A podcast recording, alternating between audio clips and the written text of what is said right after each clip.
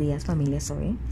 Nuestro devocional del día de hoy, 10 de abril, está basado en Romanos 1 del 8 al 12, en el cual podemos ver que en la carta de los Romanos Pablo usa los versículos del 8 al 15 para esta oración, la cual empieza dando gracias a Dios por el testimonio que esa iglesia tiene por todo el mundo.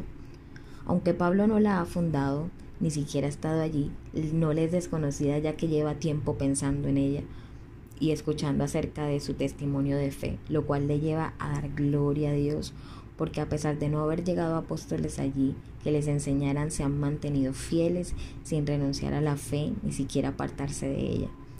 A Dios le interesaba poco el esplendor de Roma. Allí vivía un pueblo amado por Dios, un grupo de cristianos refugiados de todas partes del imperio que buscaban protección y comunión para adorar, y eso era lo que realmente le importaba a Dios.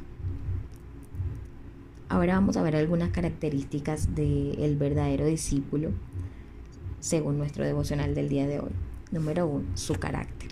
Esto lo vemos en el versículo 7, donde su estilo de vida estaba basado en su relación personal con Dios. Número 2. Un discípulo es reconocido por su fe en Dios. Eso nos muestra el versículo 8, ya que cualquiera puede hablar de Dios, pero solo un verdadero discípulo puede decir mi Dios y puede confiar totalmente sin importar las dificultades. 3. La verdadera vida del discípulo. Eso lo vemos en el versículo 9. Está basada en su servicio a Dios. Una vida de fe debe ser respaldada por su estilo de vida. El mundo espera tus obras, así como Dios espera también tu fe. Número 4. El verdadero propósito de la vida e interés del discípulo debe ser basado en la voluntad de Dios y no en mi agenda personal, así como también siempre debemos buscar el bien de, nuestro, hermano, del prójimo, como Jesús nos modeló siempre.